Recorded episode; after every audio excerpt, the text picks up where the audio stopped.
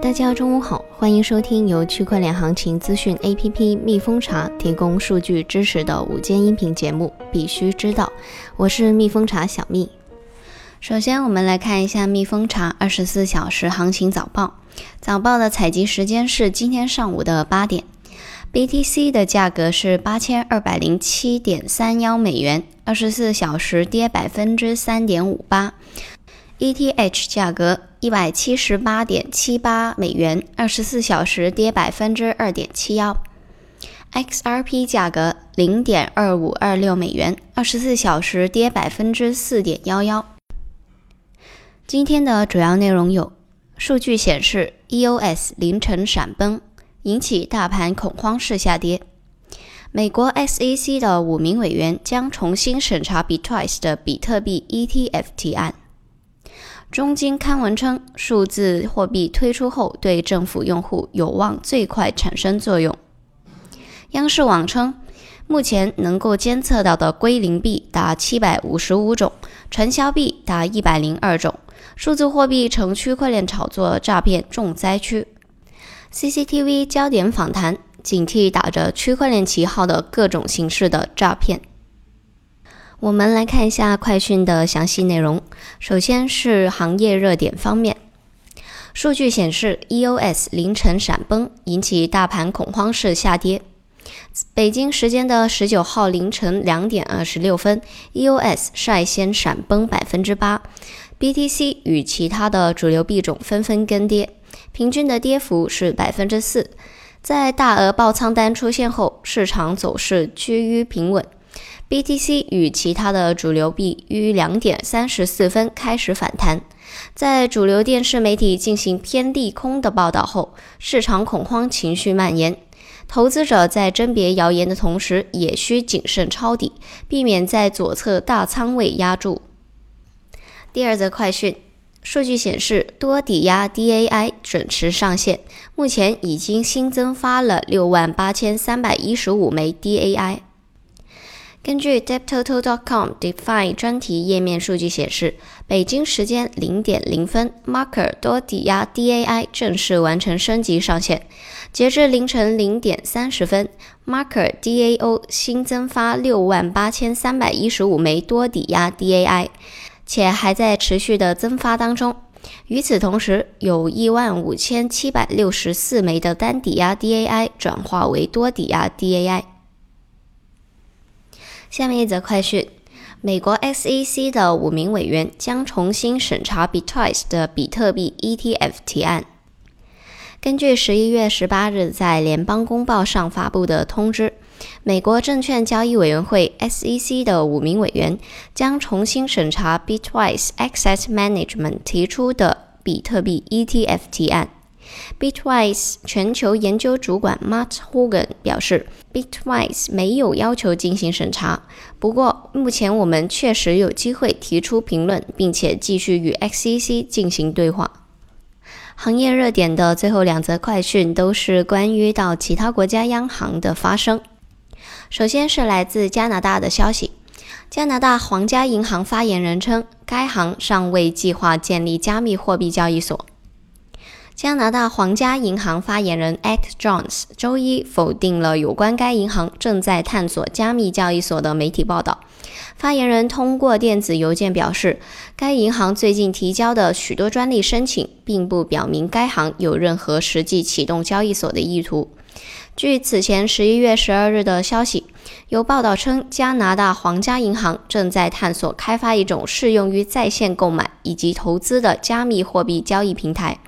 此外，根据推测，该银行还在考虑与客户开设包含数字货币的银行账户。下面一则消息来自美国，美联储的官员称，美联储正在研究数字货币，但是目前尚没有计划推出。接下来，我们来看一下国内的一些媒体对数字货币还有区块链的一些报道。中金发文称，数字货币推出后对政府用户有望最快产生作用。中金点金发文指出，央行数字货币的推出，除了为消费者提供了一个新的广覆盖、跨平台的支付手段以外，也会实现有助于提升货币政策操作的准确性，助推人民币的国际化，以及更为有效的打击金融犯罪。中金认为，我国有望成为全球第一个发行央行数字货币的国家。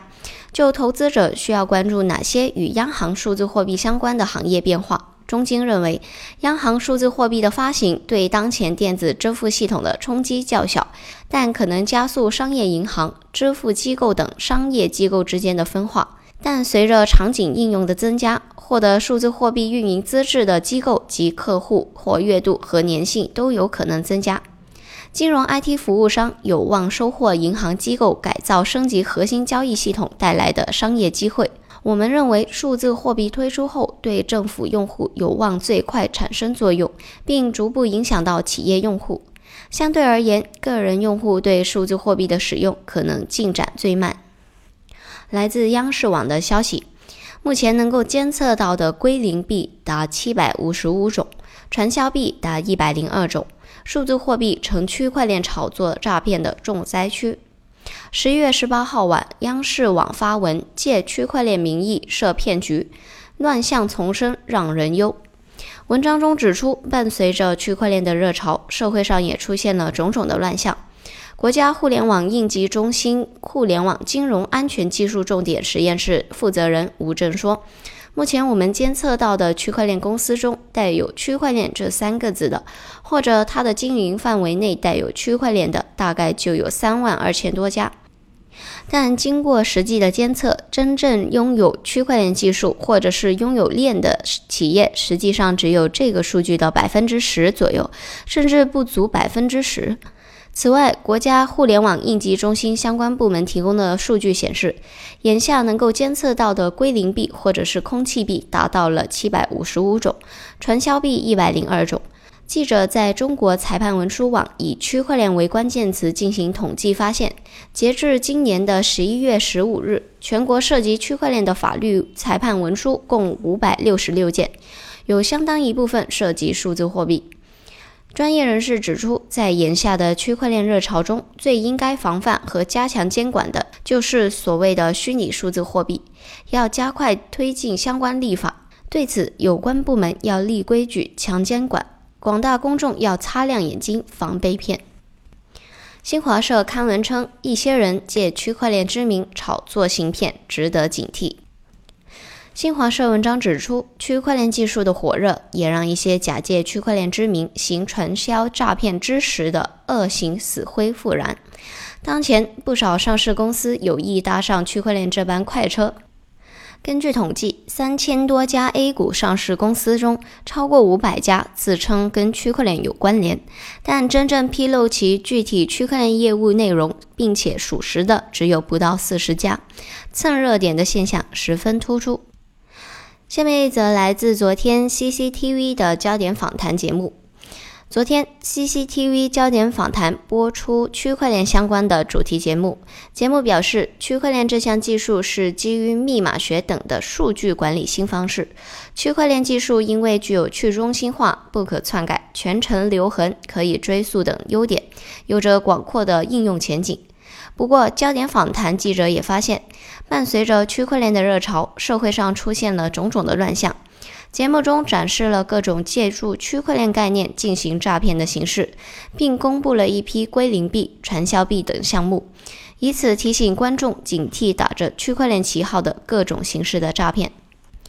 昨天有看焦点访谈的朋友就知道，在节目中呢，波场出现了蛮多次。对此呢，波场的创始人孙宇晨也发布了微博，他称呢，波场 TRX 在焦点访谈中有画面，是因为他们波场是主流区块链协议，这与比特币、以太坊、莱特币等也在焦点访谈中有镜头是一回事儿。监管打击传销诈骗，有利于区块链行业清本正源。波场是行业中最为拥抱监管的全球区块链协议，已经与多国政府的监管框架达成一致，推动世界区块链发展。